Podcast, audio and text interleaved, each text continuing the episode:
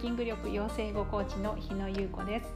このポッドキャストではこれまで努力をして TOEIC でハイスコアが取れるようになってきたが英検準1級1級という難しいテストに合格ができるようになった。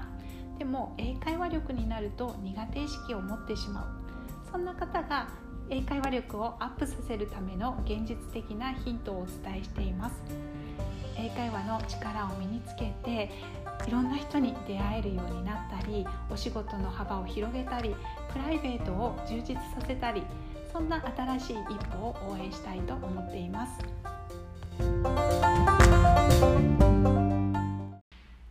エピソードに入る前にお知らせがあります。無料の動画教材スラスラ話すための英語脳を作る秘密が完成しました。この動画教材を見ていただくとどうして今まで一生懸命英会話を練習してきたんだけどなかなかうまくいかなかったのか。またその状態から英会話力をアップするためにどんなことが必要なのか体系的に分かるようになっています。英会話力アップにお悩みをお持ちの方は是非参考になさってください。無料の動画レッスン教材はこちらのショーノートからダウンロードできるようになっておりますのでショーノートをチェックしてみてください。もしくはホームページこちらもショーノートにホームページを書いていますがそちらからもダウンロードできるようになっています。今回のインタビューは元字幕翻訳家で現在は洋書や洋画を使って人生をより豊かにする英語コーチングを提供されている塩浜直子さんにゲストにお越しいただきました。小さな頃から洋画が大好きで大学卒業後は映像関係の会社に入社。その後字幕翻訳家として独立する夢を叶えられます。夢を叶えられた後に英語ができるけれどうまく話せないというジレンマを抱えられました。その後アメリカでの移住やその後の挑戦を通して直子さんはいろいろなことを学んでいかれるんですがインタビューの中ではそういった学びや気づきそして現在のお仕事についてたくさんお話をしてくださいました。インタビューをお楽しみください、はい、では今日は字幕翻訳家で英語コーチをされている塩浜直子さんにゲストにお越しいただきました。直子さん今日はどうぞよろしくお願いします。よろしくお願いします。では直子さん早速ですけれど自己紹介をお願いしてもよろしいですか？はい。今はカリフォルニアの南端のメキシコに近いサンディエゴという町に住んでいて、えっと、英語コーチをしています。塩浜直子と申します。えっと、元字幕翻訳家ということでもうとにかく無類の映画好きなのでもう毎晩映画を見てドラマを見て、まあ、常に要所を読んでという形でそういう形で自分の英語力をどんどん上げるために自分がやっていることを発信しながらそれに共感してくださるあのお客様に何て言うんでしょうね。本当に生きた英語とかこういう時はこういうふうに使えるよみたいな言い回しを教えたりしています。ありがとうございます。なんか直子さんのブログとか拝見するともう本当に映画愛とか洋書愛とかこうビシビシ伝わってきてもうなんか私も読んでいてあ楽しいなとかあのすごく思うので今日はお話伺うのとっても楽しみにしてましたよろしくお願いします、はい、はい、お願いしますじゃあえっ、ー、とまずあの直子さんがこう今ね字幕翻訳家をもともとされていて英語コーチになるまでのお話をこう時系列でちょっと伺っていければなと思うんですけれど、はい、はい、どうですか、えっと、小さい頃から英語ってお好きだったんですか？うん、あの母親があのなんだっけな金高薫世界の旅」っていう番組をいつも見ててそれを一緒になってそばで見てたからそのあ世界ってのはこういうんだみたいな形でちょっと憧れ、うん、あと「大草原の小さな家」っていうドラマを NHK がやっててなんかお父さんとお母さんがたくましいみたいな感じで すごく面白いなと思ったのとだそういうちょっとテレビを通じての海外への憧れっていうのはありましたね常に、うん、ローラちゃんとかねあの大そうローラちゃんとかそう。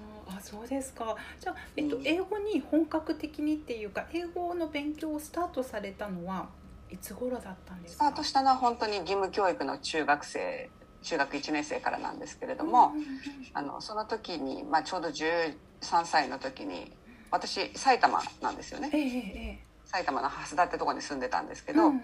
その電車で10分ぐらい行った大宮っていう割と大きい都市に、あの大宮畑シネマっていう映画館があってはいはい。そこが洋画2本立てだったんですね常に。でそこでちょっと「アウトサイダー」という映画にすっかりノックアウトされてしまって当時のかっこいい若い俳優が目白押しっていうかもう総出演の映画だったんですよ。あ。そうだったんですね。ええうん。だから自分が13歳で相手はこれ1617の設定なのになんかこのこの差は何なの？キラキラ。こっちなんかもっさりみたいな。そういうそっか。うんうん。すごくうわーって感じで圧倒されちゃって、でまあそのブラッドパックって言われる若者あのトム・クルーズとかねパトリック・スウェイジとかトーマス・ハウレットとかロブ・ローとかが出てたんですけどうんうんでまあ2本立てだとうん。あ私止まってますね。あ大丈夫。あの音は聞こえてました。はいありがとうございます。あのなんだっけ。2本立てだと1本目が終わるまで席立たないじゃないですか。はいはいはいはいわかります。最後に字幕翻訳戸田夏子とか出てきて、うんうんうんあこういう仕事があるんだっていうことに気づいたのがその13歳の時だったんですよね。すごい。じゃあ13歳の頃の夢を叶えられたうんん、ですね、っていうか。うその時はあこんな仕仕事できたらいいなと思って、うんうんうん、でまあまあとにかく本当にその映画館に通い詰めていたんですよ。であの、まあ、フラッシュダンスとかね、うん。あフットルースとかそういうすごくなんか、うん、日本人の、ね、中学生としてはもうすごく刺激的な映画をいっぱい見て、憧れはわーって膨らんええで、よしじゃあ私は第二の戸田夏子になると。すごい13歳で映画館通い詰めるっていうのもまたねだからすごいですよね。あの多分同世代ですけどあんまりそういう文化が私なかったからすごいなお子さんと思って。そうですね、まあやっぱり家でテレビでほら洋画劇場とかがあると必ず見てたとかね、ええそういう影響もあるんですけど、へえやっぱりほらうん。喋って俳優が喋ってるうんうん。言葉が聞こえる？うんうんうんうん。字幕が出るうんって、ほら「Thank you」とかそういうの簡単な言葉が聞こえるから「ああ聞こえちゃった」みたいなあ。そういう喜び？はいはいはい。でちょうど英語の授業も始まったから、うんあうん。私もっとその何言ってるかって分かりたいからあの英会頑張っちゃう英語頑張っちゃおうみたいな感じで。あのね、ラジオ英会話をずっと繰り返しダビングして聞いたりとか、ああーのそういうのをやってちょっと胸を膨らませていたというか。あそうだったんですね。すごい、うん。あそうですか。じゃあ、うん。えっとその後もじゃあずっと英語は好きなまま大学生まで行かれたんですか？そうですね、まあ、普通にそのあの中学高校も公立で高校受験して、うんうん。その女子校の結構進学校に入り、まあ、うん。もうレールは敷かれてるっていう感じであ。あのじゃあうんいい大学に入ってとうん。かそういう形で、あのや勉強をとにかくして。で、えー大学では英米文学専攻とか文学部の英米文学専攻に入って、じゃあやっぱり英語の英語をやりたいっていう気持ちはずっと消えなかったん。ですねそのそうですねえいや英語が一番好きだったし、うん。あのうんまあやっぱりし一生一生というかそのうん。英語を使って何かがしたいっていうことは思っててでもただそのすぐに映画字字幕翻訳家になれるとは思ってなかったんですよ。う。んうんうんうん。うん。そうだからただなんだっけなあのすごい古いドラマなんですけど「ええ。金曜日の妻たちへ」っていうねあのドラマがあった時にその石田恵美が演じるあの人がその字幕翻訳家の役だったんですよ。はいはいはいはい。でその字幕翻訳あの映画が映画に字幕がついた最初の試写の時にうん一番後ろにねうん。字幕翻訳家の席があるんですよ。ライトがついててあのちょっと直せるところで、うんうんうんうん。あんなとこに座りたいとか。かっこいいですよねそ う特等席ですもんね。そううんなんかそういう憧れ私の憧れ心をすごく刺激するようなことにいろいろ出会って、うんうん。で当時そのバベル翻訳学校っていうところに字幕翻訳科があったんですよね。でそこにちょっと通ったりとか、うん、だ大学時代だったかちょっと社会人になってからかちょっと忘れちゃったんですけど、うんうんうん。まあ、とにかく通ってみてうんうんうん。で、まあ、やっぱりどう,、まあ、どういう職業に就こうと最後にはうんうん。うんあの字幕翻訳家になりたいなっていう、えー。うん、多分大企業に就職するんじゃないかって私は思ってたんですよ自分で。そうなんですね。なんか周りがそうだったから、ああそっかそっか。うん。うん、どこどこの内定もらったとか言うけれども、でもそれって本当に自分が欲しいものなのかなとかちょっと考えた時に、うんうん。うん、やっぱりそのい最終的にそうでもその回り道をしてもいいと思ったとしても、うんうんうんやっぱり直線距離の方がいいよね みたいな。近いところがあればね。うんうん。そう。でうんうんなんだっけなリクルートっていう会社のはい。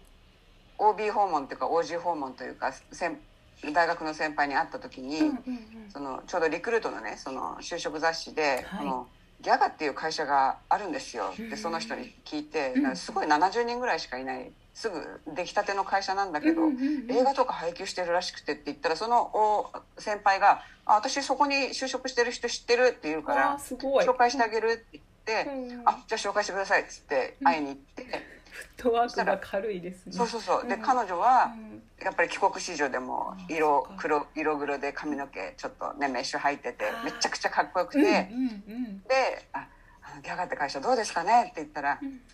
まあ新卒で入る会社じゃないわね。ピシッ!」みたいな感じで。それで。そっか。でうんうん。ああそうなんだとか思って。でも私働いたこと会社で働いたことないし、うんうん。彼女には中途は中途入社でねうんうん。あのよかった。新卒で入る会社じゃないって思うかもしれないけど、うんうん。まあ一回入ってみようと思って、まあお、入社試験受けて受かって当時の同期は6人ですよ。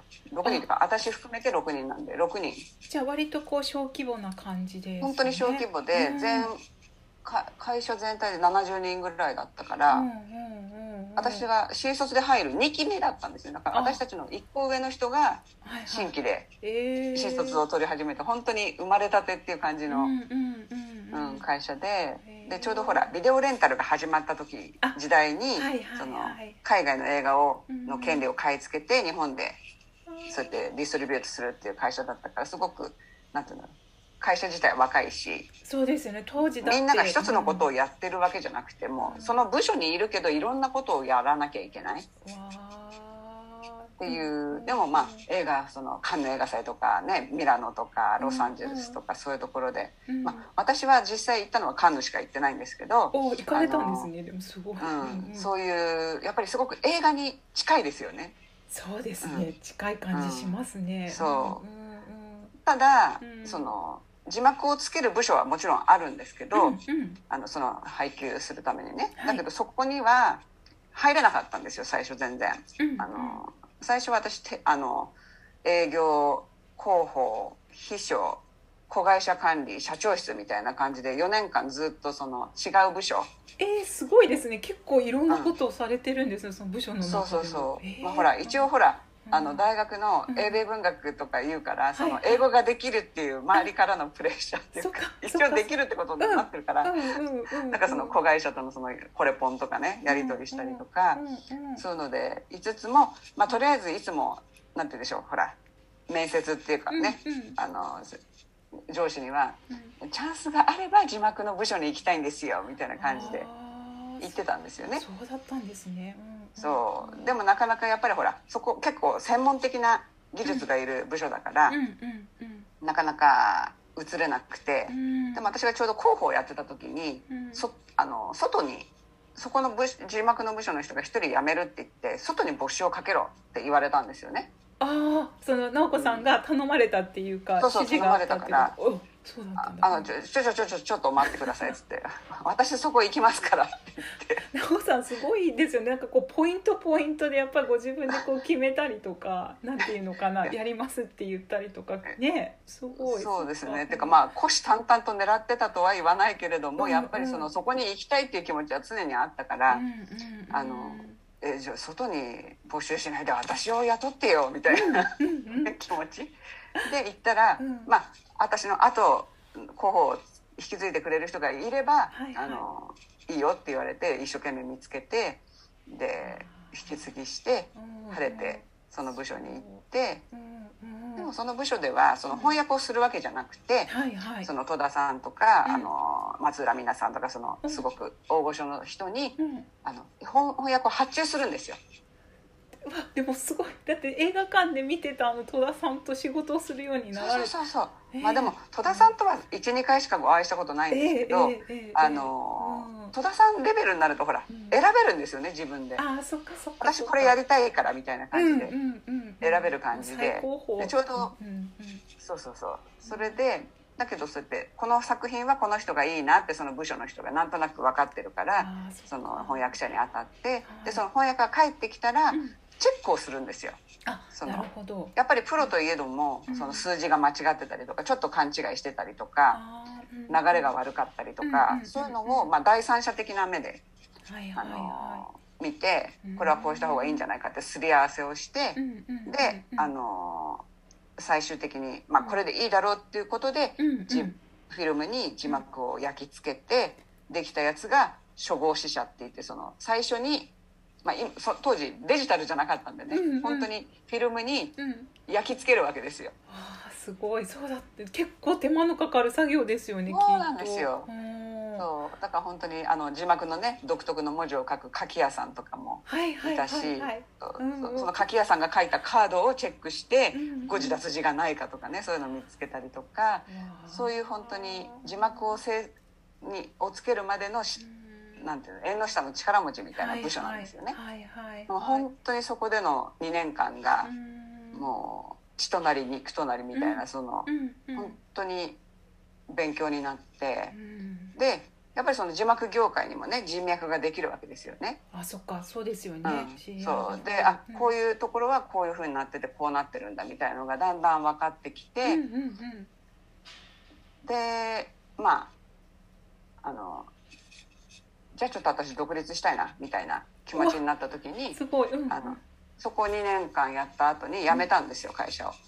ああもう独立してやろうと思われたんですね、うん、まあちょっと半その辞める半年前とかぐらいからちょっと私独立しますのでよろしくみたいな風にあこさんすごいあうんうん。そう関係者に耳打ちしといてええええ。仕事あったらよろしくみたいな。あーじゃあもうそこで人脈を作られて、ね、ももちろうんん。そのもうこうお仕事にも貢献されてきたしあとはやり方もだんだんこううん分かってきてっていうところで、じゃあいよいよやってみようっていうことだったんですそうなんですよね。あいやもちろんその部署でもずっとできたんですけどやっぱり私がなりたいのはうん字幕翻訳家であり、ーあそっか。あうんうん、だからそれでもしダメだった稼げなかったらうん。やめようとかね、あー。他の道を考えようとか思ってたんだけども、うんうん。まあ幸いそういうね私みたいな形で字幕翻訳家になれる人がそんなに多いわけじゃなくて、うん。やっぱりうん。翻訳学校から出て、うん。その仕事を待ってるとかね、そういう人に比べるとやっぱり来る数が違うわけですよ。うーん。だからほらその字幕翻訳だけじゃなくても、まだできてない映画のスクリプトの翻訳とかね、うん、そういうのとかうんあのいろんなその映画絡みの、まあ、今では普通だけどその特典映像インタビュー映像とあかありますよね。そういうのとか、んんん。そう映画絡みのものをいっぱいあの字幕以外にもねはいはい。もう来るもの拒まずで全部やりますって言ってやって、まあ、まだ子供もいなかったしね。あーそっか、うん。もうあれですよね。じゃあもうギャバっていうところに入ってもういろんなお仕事されて、なんかこう、うん。いろんな人に会われたりとかそれがねん。字幕翻訳家っていうのにこうバッチリ合ってなくてもその全てが結構こう直子さんのなんていうのかなうん。こう今今っていうかその夢に向かうためのサポートっていうかそんな感じだったんでしょうね。そうなんですよね。だからうん大企業に行かなくて本当にギャガにしてよかったなっていうのは、まあそうかギャガか。すいません名前間違えそう。て。いえいえいえ。うん。よかったなって思うんですけどですね。そうそうそう、うん、うんじゃあその後独立された後のお話もお聞きしていいですか、ね、独立された後あのん。字幕翻訳家とお仕事されてその後移住もされてますよね、そうですサンディエゴね。ねそうですそのねあたりも伺ってもいいですか、うん。その28で独立して、で30歳って、うん。まあ、私その前に24から28まで、うん。あの最初の結婚があったんですけど、はいはいはいはい。まあ離婚とほとんど同時期にそうやって独立したんですよね。うんうんうんうんうんでその後に今の主人に出会ってうんうん。で30歳の時に結婚したんですけどはい。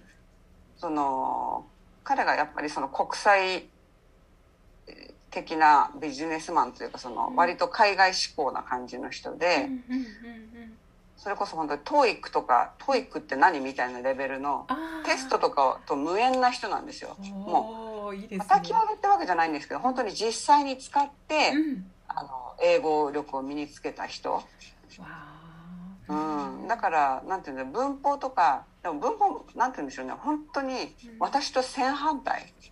あーそっか。テストの点だけは高いけど喋れない私に対して。テストの点テストを受けたらひょっとしたら点ひ低いかもしれないけど、うんうんうんもうなんていうの？実践力バリバリみたいな。あうあ、そんっかすごいあの新鮮ですよねそういう方。そうなんですよ。で、うん。まあ、結婚しうてん、なんとなくその海外志向の人だったから、うんいつかだって直子もあれでしょ？海外とか憧れあるでしょ？とか言われてああるあるあるみたいな感じで。そっ思かって。実現でももねできると思ってそっか。そう。だけど私の夢はうん、当時はその字幕翻訳になることをとりあえず叶えたと。うん、そうですね。でそれをこれをこのままどんどん続けていきたいと思ってるわけですよ。うんうんうん。ただうん。その英語やってると分かると思うんですけどはいはい。どんどん自信がなくなるんですよね。やっぱそうですか。うんうん、なんて言うんでしょう、うんそのうん周りからは英語ができると思われてるっていうこともあるし、うん。うん字幕翻訳あじゃあもう英語ペラペラだねうん。みたいに言われて、うんいやいやそうじゃないんですよっていう、うんうんうん。そういうその嫌い自分がどんどん嫌いになってく、あうん。それでうんうん。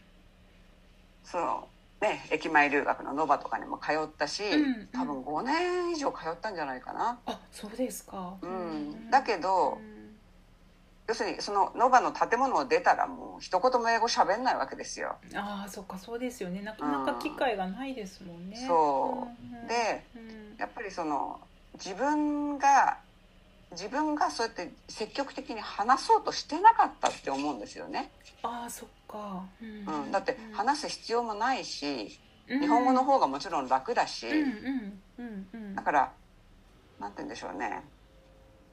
英語ができたら英語が喋れたらかっこいいな程度にしか思ってなかったんじゃないかなって。あーそっかそっか、うん。うん。だって日本にいたら本当に必要ないですよね。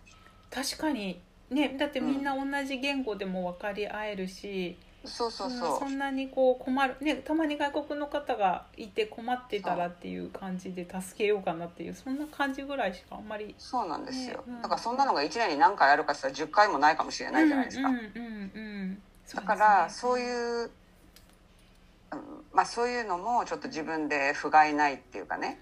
あのそういうふうに思っていたしあとその字幕を翻訳字幕とかそのスクリプトの翻訳とかする時にうんうんすごく簡単な言い回しなのにうんうんこれってこういう意味でいいのかなとかはいはいはいはい。それを確信が持てないことがよくあなるほど。ではいはい。で字幕翻訳の時は特にその1本その90分の映画を訳すのに7日間ぐらいしかなかったりするんですよね。お結構タイトですね、うん、そうなんですよ。うん。だからその例えばねこういうシーンがあってこの人がこの人にこういうふうに言ってるんだけどこれはどういうことかなみたいな感じのセリフをほらネイティブの知り合いがいたとしてもうんうんそれを聞く余裕がない。あそうか。時間的にもうね。そう。んんまあでも今から考えればそれは言い訳なんですけれど要するに時間がないからとりあえずな流れが良ければいいわみたいな感じでそういうのがどんどんなんなんつうの？檻みたいに溜まってく。ああなんで私はこれでごまかしちゃうんだろうとか。あのー私って本当にこんな簡単な、ね、表現がなんで分かんないんだろうとか。もう語訳だらけじゃないんだろうか私の翻訳はみたいな気持ちにもう疑心暗鬼の塊になっちゃうんですよね。あーそっか。ねでもごうん。自分がやっぱりこう英語のレベルが上がってくるにつれて自分のことをこう批判する自分もやっぱ成長してくるからツッコミレベルも結構厳しくなってきますよね。どんどんどんどんなんかドツボにはまってく自分がいて、ああそっか。ううん。まあでもなんて言うんだろう。やっぱり最初はもうすごいどうしようもないもうエログロ。あのセリフ少なくて全然 OK なんですけど、あのそういう来るもの拒まずでね、あの仕事を受けてだんだんだんだんまあやっていくうちに作品も大きくなりでもまああの1人目の娘ができて妊娠して出産してとかでそういうまあもちろん自分の家でできる仕事だからね自分でコントロールはできるんですけど、あのうん。なんて言えばいいのかな。その字幕を、夢だった字幕翻訳家にはなったけど、全然自分のことが好きになれない。ああそう。ね、うん、なんか外側から見てたら本当にこう着々とこう、ね、ご自分で計画を立てて夢を叶えてらして素晴らしいな素敵だなって思うけどご自分の中ではちょっとそこで叶ったけど、うん、なんかこう、うん、モヤモヤしてるところがあった、ね、こんなはずじゃなかったみたいな気持ちがつ常にあるんですよね。でそれはなぜかっていうとやっぱりその自分が英語が話せないとかそのことへのコンプレックスとか、うんうん、あとその、うん、なんて言うんだろうな。やっぱり人間って私が思うに、うん、あのあんまり高いことを期待し、うん、掴もうとすると、それがダメだった時のダメージがすごいから、うん、なんて言うんだろう。あるこの辺でいいやとか、あの、妥協じゃないけれども、自分ショックを和らげるようになんか防御ディフェンスシステムみたいのがある？と感じるんですよね。でそれで本当は私も海外で暮らしたいとか、うん、海外で、まあ、ずっとじゃなくても長期、半年とかそういうの留学してみたいとか、はいはい、そういうのは常々あったけれども、うんうん、やっぱりうちの実家のその経済的にもそういうのは許されなかったし、あのあんまりその高望みはやめようその字幕翻訳家になれただけで満足しようっていう、その自分に蓋をしてるというか。うん、やっぱり傷つきたくないしあのガーンって落ち込みたくないしっていう気持ちでずっといたんですけど、その今の主人と出会ったことで、なんかそこにポッてなんか穴が開いてなんか光が見えちゃったみたいな。大丈夫大丈夫行こう行こうみたいな、うん、行くよねみたいな。海外海外に住む可能性があるんだ私の人生にみたいな気持ちになってでまあいろいろ紆余曲折を経て、はいはい、結局まああのサンディエゴに行くってことになって、はいはいはいうん、だから、うん、そこで、うん、やっぱり将来的に、うん、なんかこのずっと自分が嫌いのままでいられいいたくないなと思ったから、うんうん、そのたとえその字幕翻訳の仕事を中断するにしても、はいはい、きっとサンディエゴに移住することで、得られることの方が多いだろうって思って、うん、娘が5歳と1歳の時に移住したんですよね。小さいお子さんで連れてすごい結構勇気のいることかなと思うんですけどやっぱりそれをこう考えてももっとやってみたいなって思われたってことですよね。うん、やっぱり今しかないみたいな気持ち、うん、があったのとやっぱりほらその戸田さんレベルまで行ってなかったからその本当に鳴かず飛ばずが良かったっていう話なんですよ。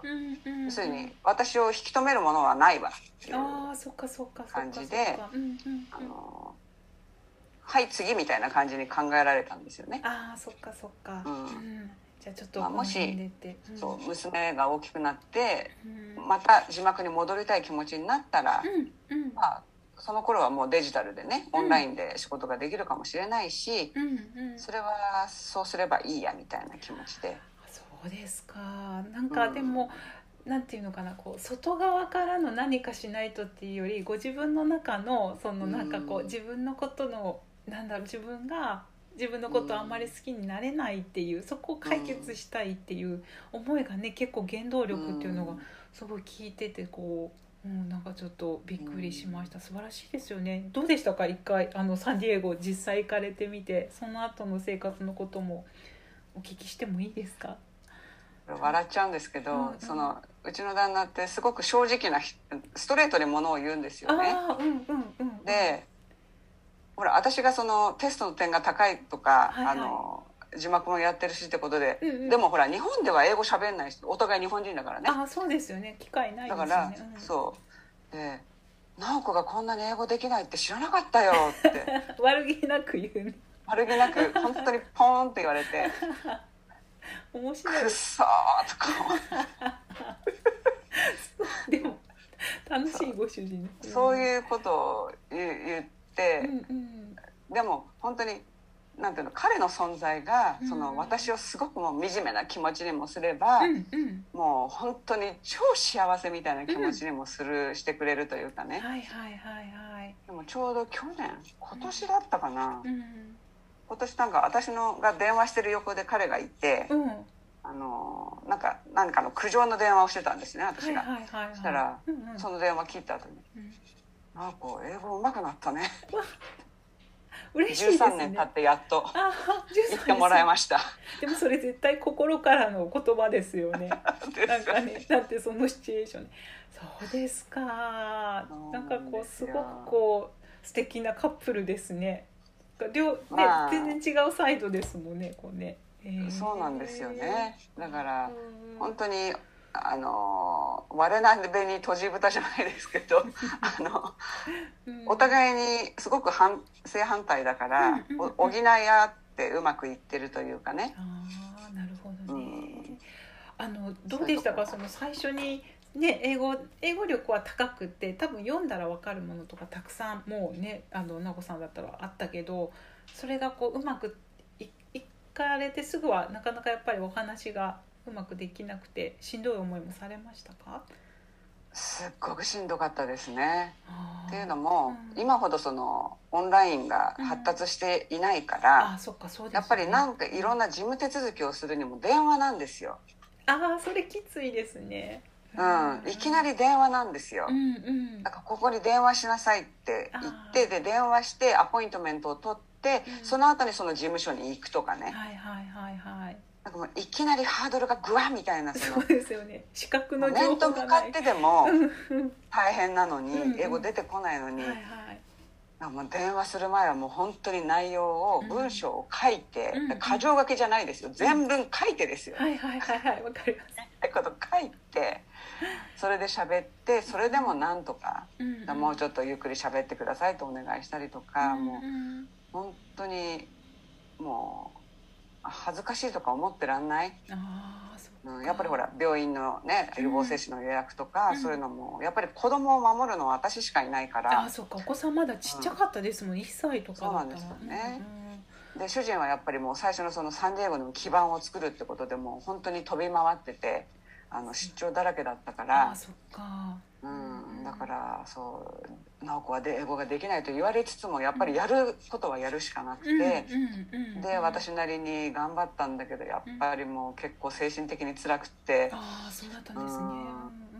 私の人生でいあの時期だその移住して半年か1年ぐらいかなやっぱり笑えない時期ってとこがあったんですよ、ああそうだったんですね。かなり楽天的でうん。前向きなうん人間だと思うんですけど、うん。その時期だけはなんかねうん。もうなんか考えると涙がポーッとか出てきちゃったりとあかー、そっかそっか、うん、もう感情が凍っちゃう感じ？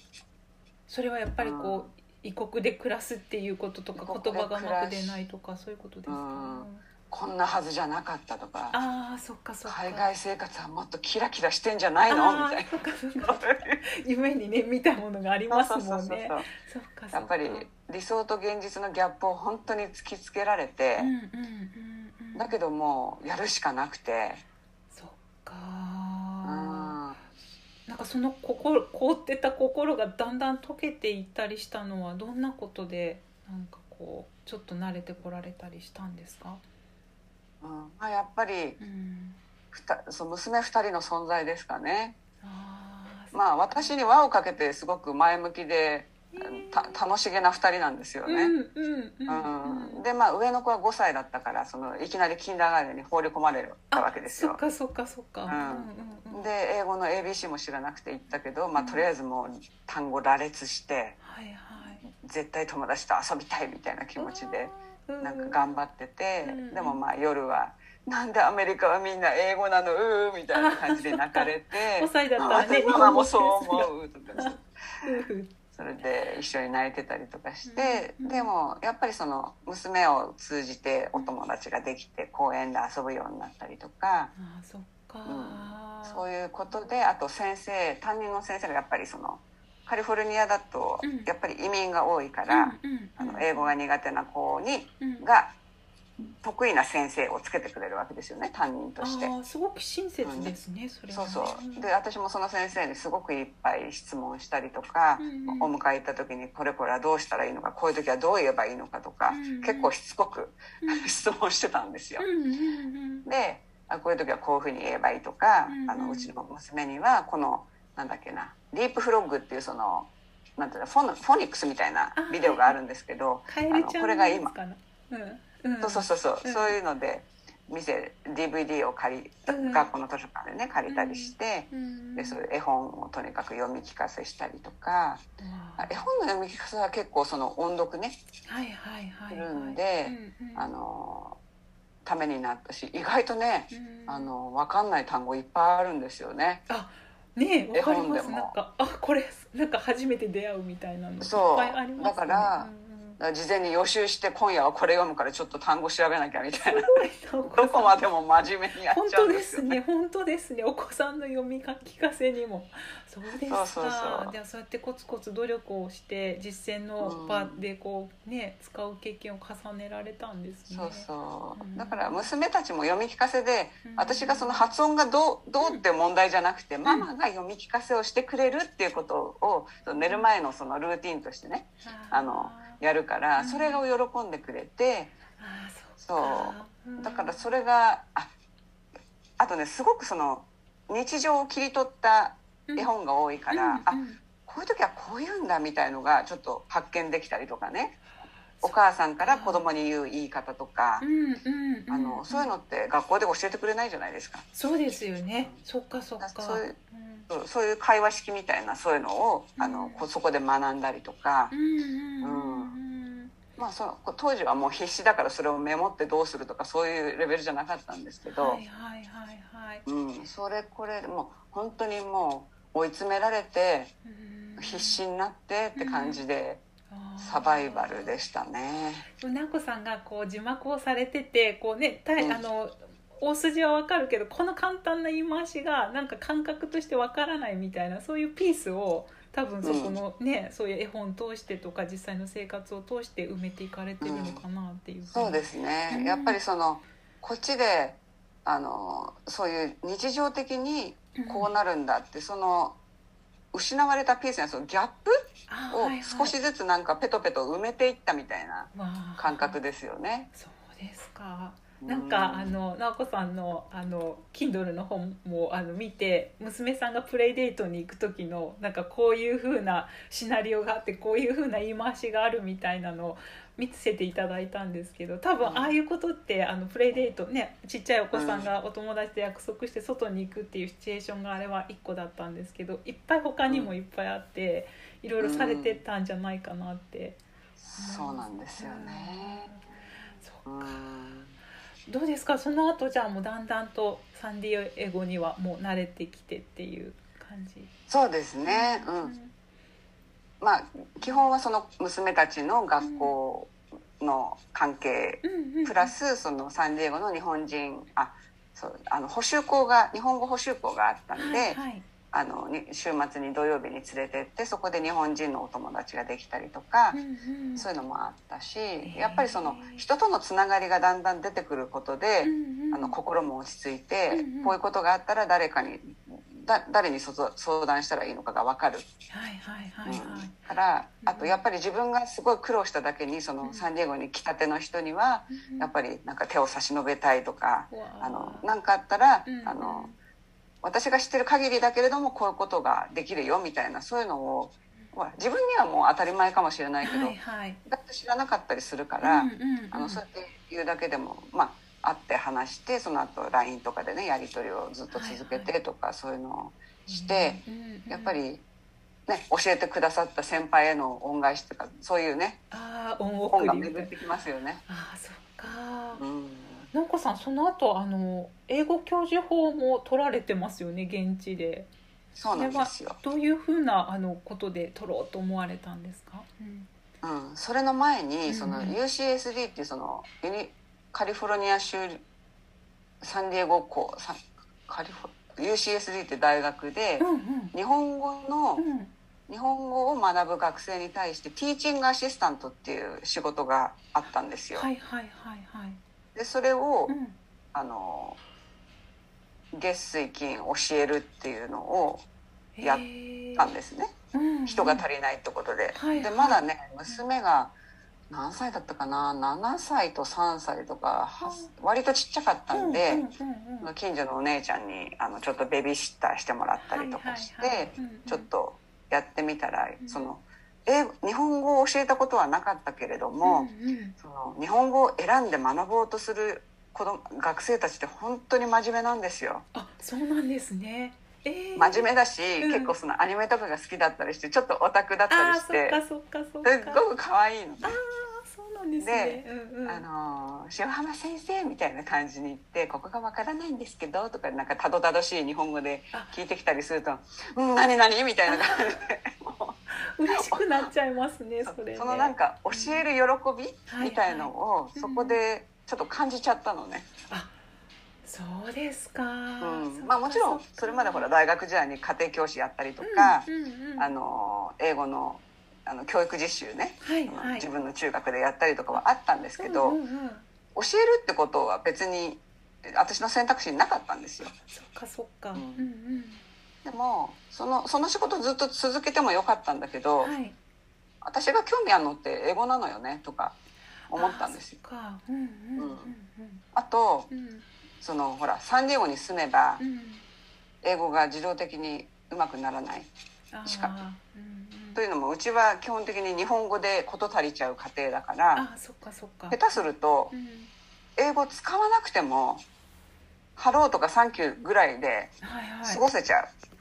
はいはいはい。あでもそうですよね。あの究極そうですよね。お家の中はもう日本語だったら。うんうん。うん、だからうんそれが本当にまた不甲斐ないっていうか自分がねなんかすごく嫌とか思ってうんうんだけど主人がほらうん。出張がちでね、うん。娘まだちょっとちっちゃいしとか思って、うん。でオンラインでうん。その UCS っていう大学のエクステンションっていう、うん。あの社会人用の講座がねあの通学でもあったんですけど通学だと夕方だから私は行けないとお迎えとかがあるからね、でもオンラインがあったんですよ。でオンラインでうん。5年以内うんにうん。全ての、まあ、8科目はいはいプラス実習をうん。C 以上の成績で終えれば、うん。そのテソルっていうあの資格がもらえると、はいはいはいはい。まあ、ちょっとお金はかかるんですけど、うんうんうん。5年あったら私にもできるかもしれないとか思ったんですよね。で今までずっとほら生徒あの習う側だったけどその教えるっていうことでうん。なんか違うものが見えてくるかもしれないなっていうことも思ったしはいはいでまあとにかくやってみる。あのあ旦那にも相談してうん。こういうのをやるけど、あずっとずっと勉強してるわけじゃなくてその一つの科目が2ヶ月だったりでまたっか。2ヶ月休みがありとかうん。割と自由にできるんですよね。だからあの家事とかそういう子育てには影響がないようにしますから。であの、まあ、途中で無理だったらやめればいいみたいな気持ちもあったんですけどうんでやってみたらうん。これがまた大変だったんですよ。あそっか。だって一応ね現地のネイティブの人が受講するような感じなんですか？そうなんです、要するに英語をうん。その日本人とかねそのうん。外国人に教える先生がうん。箔をつけるためにうんうん。取るし資格だから、うんうん。要するにみんな英語を教えるプロなんですよね。ネイティブっていうだけじゃなくてそれはそんなとこにうん。そう日本人のね、うん。主婦がポンと入ってきて持ってる強みは生徒側の視点だけみたいな感じ。それでもね、すごい大事でしょうけどでもそう。でうんそこで、まあ、あの教室に行ってねディスカッションはできないんだけれどもあそのオンライン上のうん。ディスカッションボードがあって、はいはい何かその投げかけられたことに対して、最低み3人に対しては返事をするとか意見を述べるとか、そういう課題があって、はいあと宿題もあって、こんくらいのその教科書をブワーって読めとか文献読めとかそういうのがあってでもとにかく読んで書いたって感じなんですよ。そうですか。C 以上取らないとダメなんですもんねそう C 以上取らないとダメだし、らだからもうそれをやってる間は、うん。私で毎晩のように映画かドラマを見るんですけど、はいはいはい、その間はうん。私一歩も見なかった見れなかった。あもう時間がなくって。ほらなんかテキストとかってうん。ほらスキムリーディングっていうのがなかなかできなくて、スキムしちゃうとなんか要点を見逃しちゃうんじゃないかとか思って、なんかかっこつけてスキムしてみようとするのあダメダメとか言って結局5回ぐらい読まなきゃいけなかったりとかね、そういうのの繰り返しでもう本当に時間がかかって、うんもう常に頭がグツグツ煮えてて。あそうですか、だけどそれだけにすごく学びが深いというか、うんうんあこれはこういうことだったんだとかね。うん。うんそのテスルをじゅあやんなかったら知らなかったこととかってすごくいっぱいあって、はいはいはいはいはい。あのやっぱりその教えるにあたって知るべきこととか、うん。もうその英語そのものの特色とかねうん。そういうことをすごく深く掘り下げて文化的な面とかその情緒面とかねそういうのも全部教えてくれるかうんらうんもう本当にためになりました。そうですか。じゃあもう無事それも終了されたんですかね。終了してうん。無事終了して、あのそう自分自身の英語力がめちゃくちゃその上がってるのをもうなんていうのもう内側からなんていうのもう英語がポッと出るとかはいはいはい。やっぱり語彙がすっごい増えてたんですよ。そっかすごい文献読んだりとかね。すっごい読んですんごい書いて。でもうその2年間結局2年間で終わったんですけど。あすごいですね。うん5年あったのに。2年間でうん資格を得てうん。その後のそのやっぱり自分が英語を読むスピードがもうかうん。かつてないスピードみたいな感じで読めるようになってうんうん。やっぱり慣れですよね、そっか。うん、英語の構文になれるっていうのがこんなにも違うんだとか。もともとなんかね。日本でももう英語の読んだりとか書いたりお仕事はされてたと思うんですけどやっぱりそこでやった2年って全比じゃない。然レベルが違う。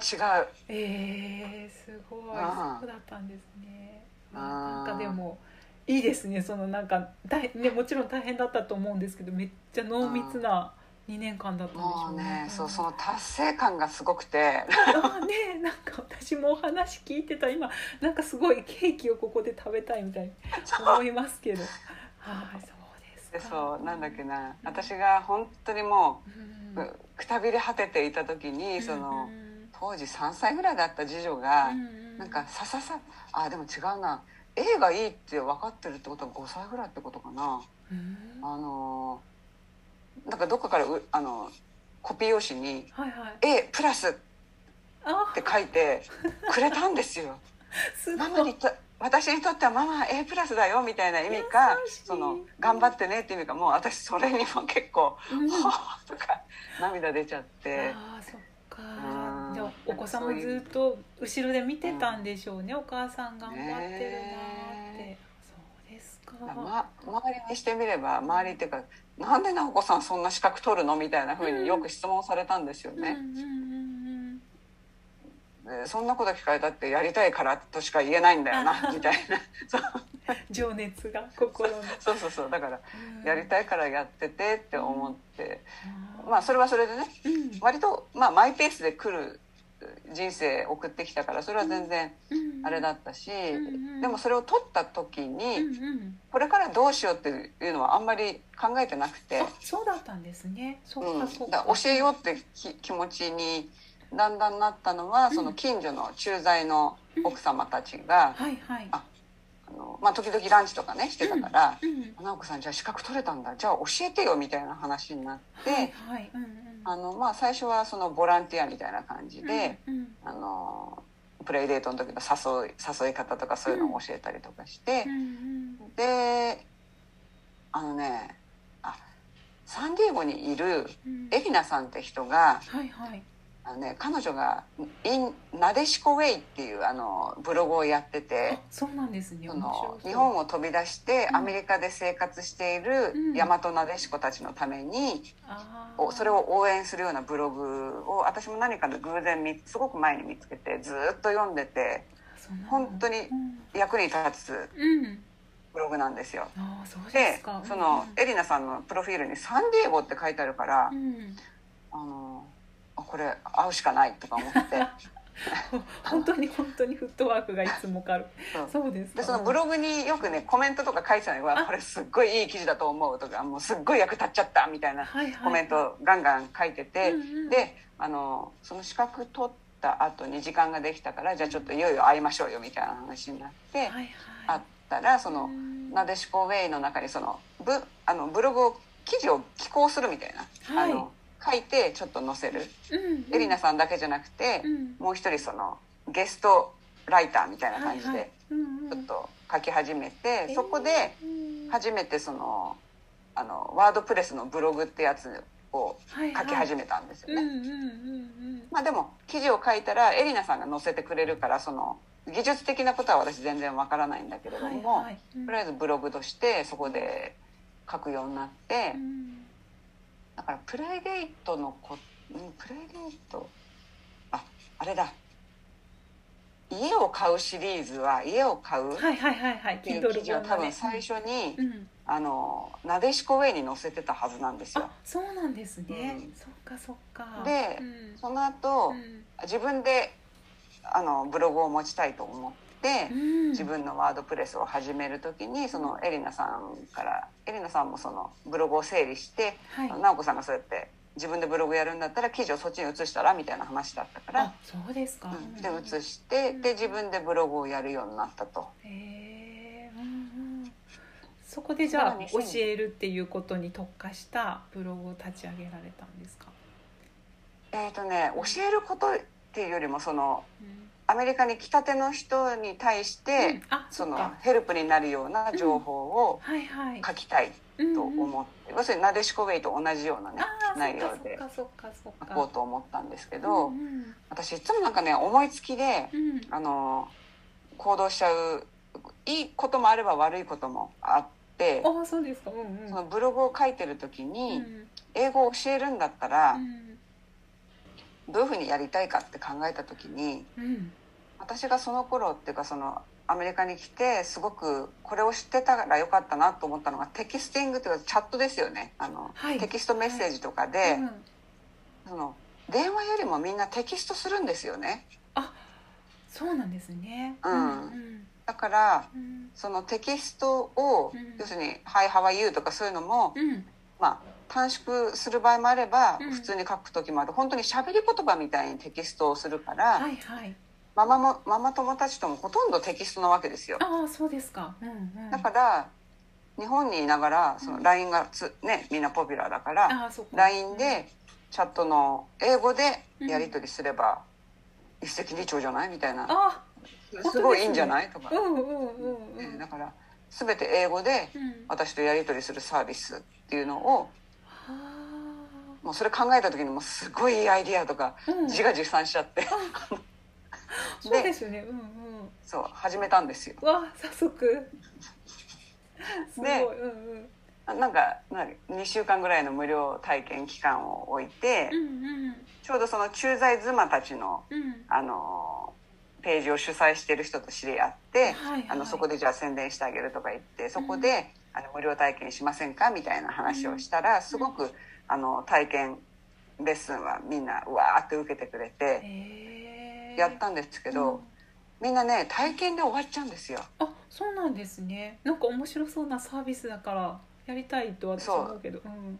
なんだけどやっぱり毎日するっていうのがああそっかそーマッチだったのかうん、うんうんまあ、私だったら毎日やれた方がいいと思うんだけどやっぱりそのうんそれぞれのねうん。意識が違うというか。ああそっかそっか。うん。うんうん。でまあさ 最初にあのお客さんになってくれた人は外資系のサラリーマンだったんですよ実は。女のその駐在の人じゃなくて。じゃあターゲットの人がまた違ったんですね。違ったんですよ、でうん彼がうん。最初の有料顧客になってくれて、うんうん。えーあのこれは老婆心ながら体験レッスンは2週間は長すぎると思うよとか 1週間ぐらいでも長いかもしれない。5日でもいいかもとか言って、うんうんビジネス的なことをアドバイスしてくれて。あそうですか。ええ。そうそう。うんでまあ半年ぐらいやって、うん。でやっぱりその体験で終わっちゃう人が本当に増えてうん。増えるっていうか体験はしてくれるんだけど、うんうんうんうん。あー続かないなと思ってたんだけど、うんうんポツポツうん。あの、まあ、1ヶ月とかねはいはい。単発であってもちょっとやってくれる人が増えてきてう、んであのなんて言うんだろうな。そそれをやっていくうちにやっぱりその英語を教えるとしたその LINE だけじゃなくて、うん他にもなんかややった方がいいな、うん。みたいなうんうん。気持ちが湧いてきますよねとか言って。そうですよね。なんかそのその人たちのニーズも分かってきたりとか困ってることとかうん。やりたいこととか見えてきたりしますもんね。うん。うん。うん。でもやっぱりその、まあ、やっぱりというかあの私が好きなものは映画であって、うん。映画とかドラマとかうんね、うん。洋書であって、うん。あのそれを使ってうん。英語を教えたいっていうのは心でずっと思ってるんだけれども、うんうん。具体的にどうやったらいいのかっていうのがずっと分からなかったんですよ。あそうだったんですね。そっかそっか。なんかほら映画とかドラマのセリフはこういうのですって紹介してくれる本とかもいっぱいあるし、うんうん。そうなんですけど、うん。あのー私がやりたいのはどういうことなのかなとか、うんうん。そういうのまあもちろんその映画からのセリフをねうん。こういう時に使えますよみたいな紹介の仕方をはい。あのブログとかそのメルマガとかでうんうん。やりましたけど、うんなんか読んで終わっちゃうというかうん。あのーそれを自分ごとにできない。やっぱりそれをもちろんそのまま使ってもいいフレーズもあれば、うんうん。自分なりにアレンジした方がいいフレーズもありますよね。あはいはいうん。うんうん。だから読んで終わりじゃなくて自分だったらどう使うかなみたいな気持ち。そのアレンジの仕方？はいはい。を、うんうんうんうん。そこを私はひょっとしたら教えられるかなって今思ってるんですよ。なるほど。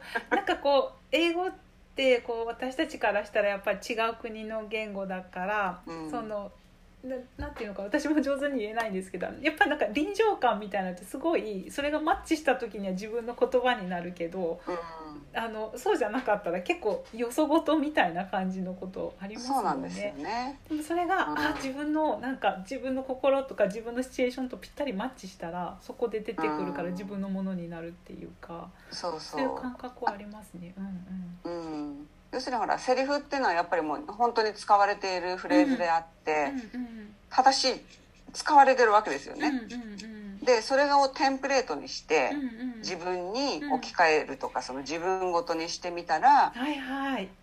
いいんじゃないかっていうのをうんうん今そういつも私も紹介してるだけだったけれどもうん。それをどういうふうになんていうの料理するかというかそのアレンジするかはいはい。っ。ていうのをうん教えるレッスンがいいかなって今ちょっと頭の中でねうん。ずっと考えていて。そうなんですね。うん。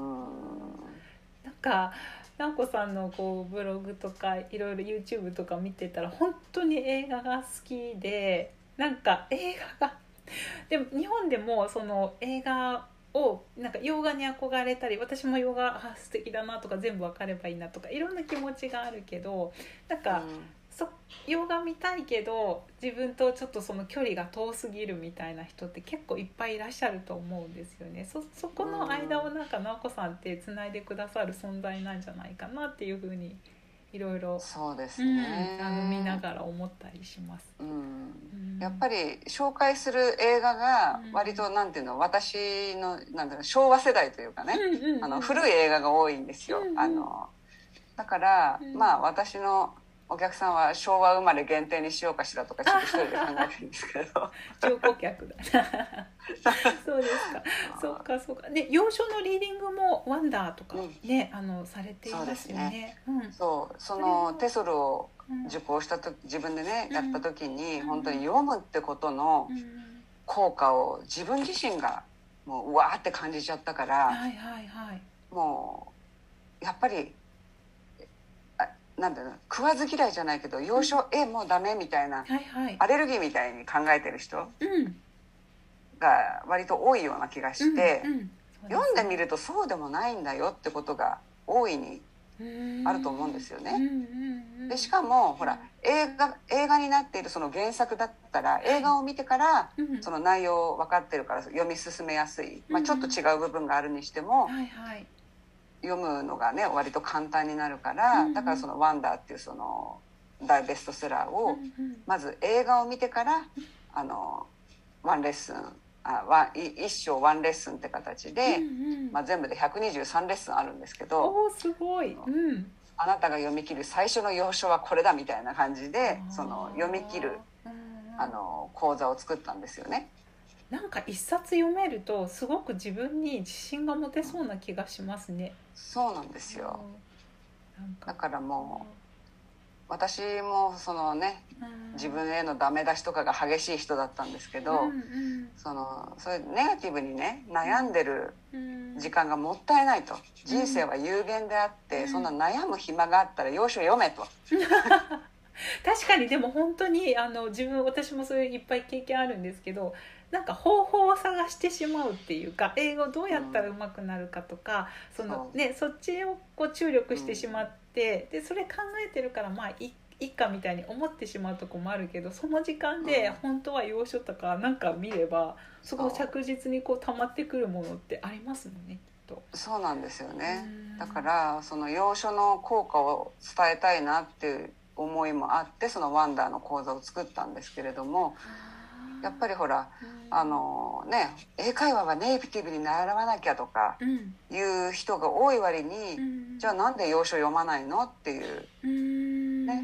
うん。日本語のノウハウ本とかうん。読むよりもうん。英語読んじゃった方が手っ取り早いのよみたいなうん。気持ちもあるんですけどうんなかなかそのハードルを外すのがうん難しくて。うか。ん。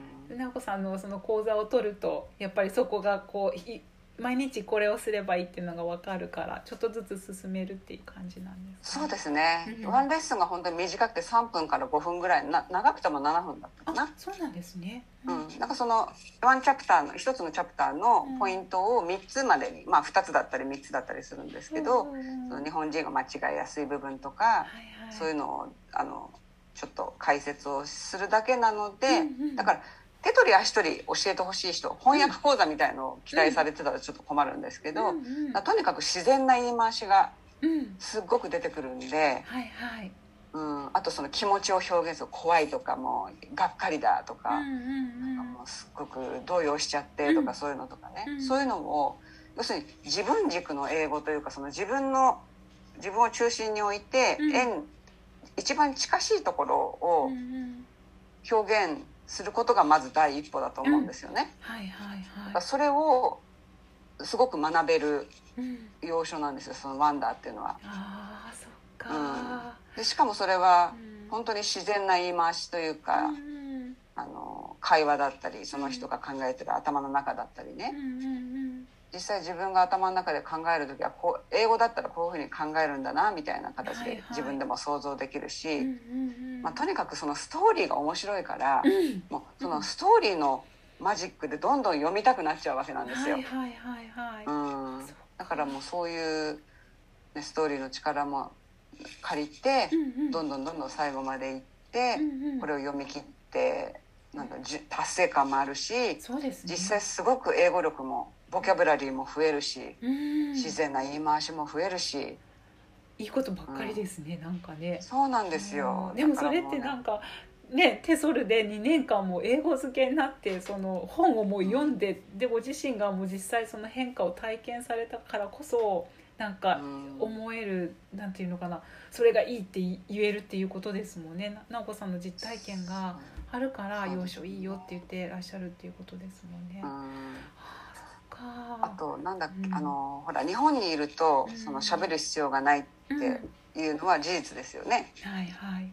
なんですけどその英語に対するあの情熱がある人ってすごく多いと思うんですよ、うん。英語ができるようになりたいってそうね。ですね。うん。なんかその海外に移住とかその行く必要はなかったとしても、うんうん。自分のその知識うん。あの内側から磨くじゃないけど常にほら知的好奇心をはい。あの、ね、アンテナを伸ばしてたい人とかってすごくいっぱいいるだろうから。うん。そういう人にとってはその映画とかドラマを英語のままで理解するとか、うん要所を読むとかってすっごくその脳みそも活性化されるしあのだからそれに喜びを感じることうん。がうん。ゴールでも全く問題ないというかそのあ喋れることうん。もちろん喋れたらうん。それはそれでいいけど、うんなんて言うんだろう自分なりのうん。その極めがどどこにもああもうこれが嬉しいとか、うんそういう気持ちの持ち方？うんうん。で、うん。なんて言うんだろうそれがダメじゃないんだよというかああのうんうん。ねはい。ありますよわね。かります。なんか私もうんうん。全然その今も英語はペラペラじゃないと思うんですよ、うんうんうん。だけどとりあえず戦いはするっていうかその言いたいことは言えるみたいな形になって、うんだけどもその英語がもちろん喋れたらいい、うん。もっと悠長になれればいいけれども、うん。私が喜びを感じるのって要するに一時停止をしないで英語を見ることなわけなんですよね。はいはいはいはい。うんうん。全部この言葉知ってたとかそういう、うんうんなんか全部理解しちゃったみたいな、うんうん。なんて言うんだろう。そそこに喜びを見出したって全然いいわけなんですよ。もちろんですよね。本当にそうだと思います、なんかだからうん。世間が求めるこのペラペラ像とか英語ができる人っていうところに合致させるっていうところを無理やり持っていくんじゃなくて、ご自身のなんか目標とか自分を豊かにするっていうために英語を使うってことですかね。そう。もあうそれしかないっていうか、ーうん。ねうん。うんわかります。なんか本当にそうですよね。なんかだそれがじ、うん。多分自分の軸っていうか自分をなんかこう、うん。厳しくしないで自分のことをこう認めてあの、うん。進んでいくために必要なことなのかなって思いうんます。すごい直子さん、ね。よく自分のチアリーダーになるようにって書かれてるけどすごい素敵ですよね、うん。あの言葉。うん。ねえやっぱりねまあう私の場合はそのねスストレートに言ってくれる旦那がいましたけど そのなんて言うんでしょう。やっぱり自分を盛り立てる何かがないと続かないというかその何にうわーって喜びを感じちゃうとかそのちっちゃい美味しいチョコレートをね口に放り込んだ時みたいな喜びみたいなうんそういうのをうん。やっぱり自分で選んでいく。うん、あとその自分はダメだって思うことをやめるっていう選択をする？やっぱりうん。人生って選択のね自分で選び取ってきたものが重なってくるものだから、うんあのーずっと否定したり自分はダメだと思ってたりするとうん。辛いんですよ。そうですね。自分が一番自分と話しますもんね。そう。うん。だからうん。本当に自分を盛り立てる何か、うん。うん。あのちょっとそのスーパーのレジのもしかしてその名名札がヘレンだとしますよね。でアメリカ人の人ってやっぱり名前とか呼ぶとすごく効果があったりするから私もそのヘレンって人がいつも好きだから、さうん。彼女の列に必ず並ぶんですけど、えーうん。その挨拶する時もん。必ず「あの How are you Helen?」とかそのうん。言って向こうも私の名前知ってるから、うん。まあ「直子」とは言えない「直子」みたいな感じでそういうちょっとした喜びうんをうん。ちょっとずつ増やしていくみたいな。いいですね。うん。本当になんかそういううんうん。ね、そっかなんか。積み重ねしかないですよ。そうで自分の昨日と比べて成長っていうところですよね。人と比べないで。いいな。じゃあなんかいつもゲストにあの来てくださる方にあのお聞きしてるんですけれど直子さんが実際に英語をお話しになるようになってなんかよかったなとか変わったなって思われることを簡単に教えていただいてもいいですか？うーん。自分のことが好きになったってことですかね。あそうですか、そっかやっと。うん。ね最初の頃ちょっとその夢を達成したけど自分のことちょっとどんどん嫌いになっちゃうかもっていう時期があったっていうそそっか。今はじゃあ、うん。自分のことを好きって言えるようになってうそうですね。あのうん。やっぱり、りす好きというかこれこれでいいんだって思える、うん。うん。これを続けていけばいいんだなっていう気持ちになれたことですね。あ。りがとうございます。じゃあもう一つあのこの、えー、とポッドキャスト聞いてくださってる方は今英会話力をつけようと思って頑張ってらっしゃる方が多いんですけれど、そういう方に向けてなんか一言メッセージがあればお願いします。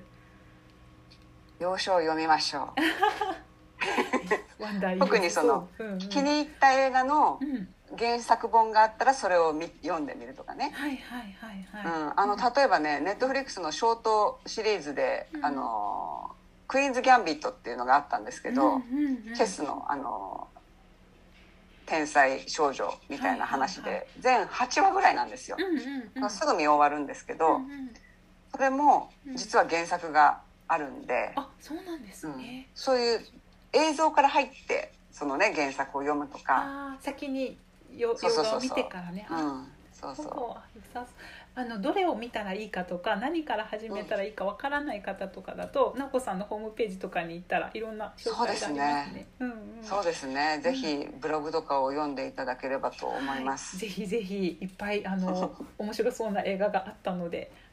わかりました、じゃあいっぱいお話を伺ってきたんですけれど直子さんからあのあそっか皆さんが直子さんのあのところにアクセスしたいなと思ったらどういうふうにアクセスをすればいいですか？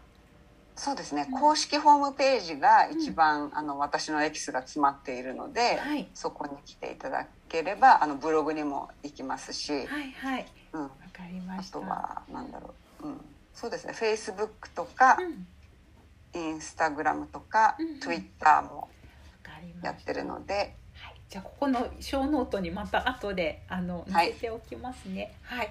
でありがと最後にあのなおこさんからイベントの告知があるということなので教あえていただいてもいいですか？そうえっとこの私が Kindle 本で出しているえっとですね英語が話せない字幕翻訳家は返上することにしたっていう本の無料キャンペーンが、うんえっとですね3月の10あこっちの時間3月12日からはいはい。16日まで1213141516の5日間あの無料キャンペーンをやりますので、うんあのもしチャンスがあったらあのうん手に取って手に取ってっていうかダウンロードかああ、これ Kindle Kindle, だけなんうんうんうんで、うんうん。わうんかりました。無料で読めるんですねこの期間そら。うですね私もこれ読ませていただいたんです。すっごい面白くて。あありがとうござないんます。かなんだろう。なんかやっぱ親近感ね。あの英語を頑張ってきたんだけど話せないモヤモヤとか、なんかこう今うん。お話しいただいたようなエッセンスがギュッと詰まっててすごく面白かったのでぜひ皆さんはい、お手に取って勇気をいただいてください。はい。はい、じゃあ直子さん今日は貴重なお話ありがとうございました。いえいえこちらこそありがとうございましいたっぱいちょっと感動をいただいてしまいました。じゃああのまた小ノート皆さんご覧ください。じゃあ今日は失礼します。ありがとうございます。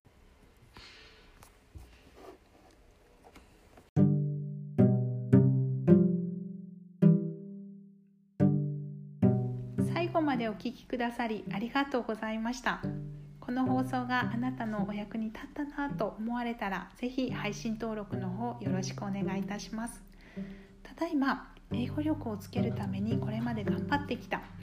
今度は英会話力をつけてより豊かに楽しく人生を切り開いていきたいなと思われる女性の方に向けて無料の体験セッションを行っています。もしも体験セッションにご興味がある場合はこちらの無料のダウンロード教材「スラスラ話すための英語脳の作り方」をお申し込みください。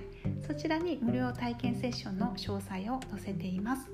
無料のダウンロード教材はこちらのショーノートからお申し込みいただけます。それでは次回もよろしくお願いいたします。